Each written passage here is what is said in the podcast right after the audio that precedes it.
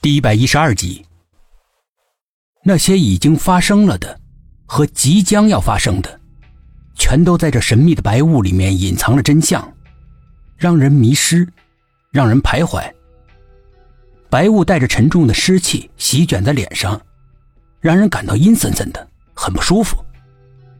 苏应真失魂落魄般的行走在白雾里面，经过美人蕉花丛的时候，他好像依稀听到了一声猫叫。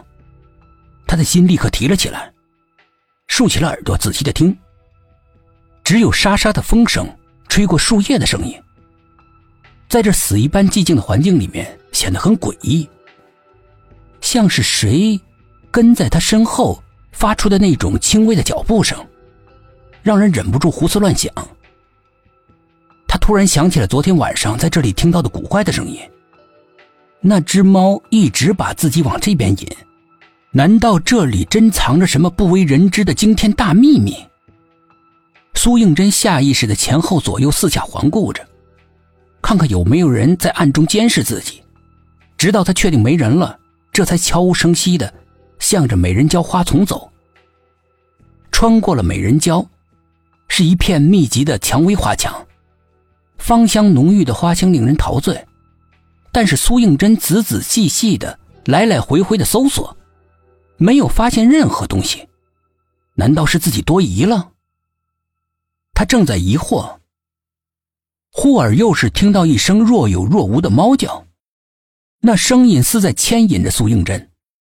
他极力的捕捉着声音的来源，一颗黑黑的猫头在蔷薇花墙背后一闪而过。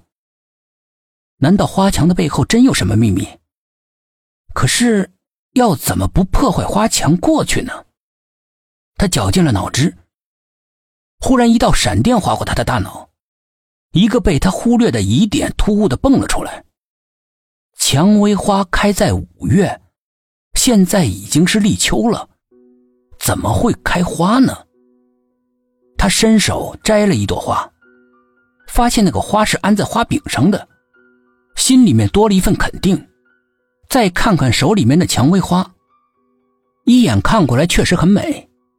但是仔细一看，只是用绢丝做的逼针而已。再细细的闻那香气，分明就是撒的香水。这是道假的蔷薇花墙。这里为什么要修一道假的蔷薇花墙呢？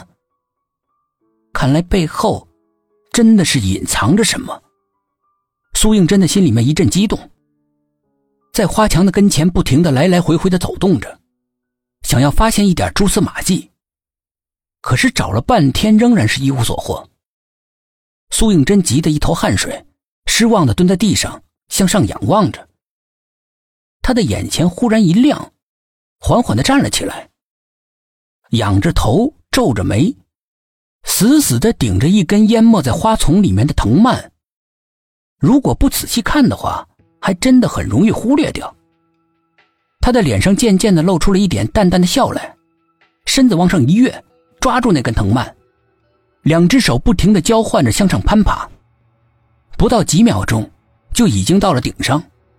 他一手抓住藤蔓，像蹦极一样往下跳，翻过了花墙，在空中抓藤蔓的手不断的滑落着，双脚一触地立刻松开，落地无声。但是他没有立刻走。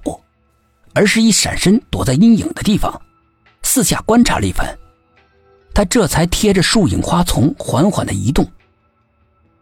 白雾茫茫，花枝被不知道从哪里来的一股冷风吹得摇摇曳曳的，就好像是有人刚刚从旁边经过。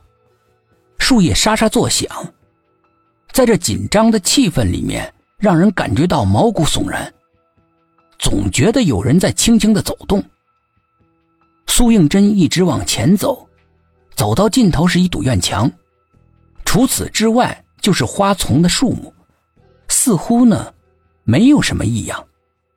他不禁纳闷黑猫把他引到这里面究竟是什么目的呢？正在疑惑的时候，一阵若有若无的凄凉的哭声从墙角的某一个地方传了过来，那哭声断断续续的。充满了凄凉，还有哀怨，听得人心里面慌慌的。苏应真循着声音一路找过去，刚走到墙角，哭声戛然而止，四周立刻恢复了静谧。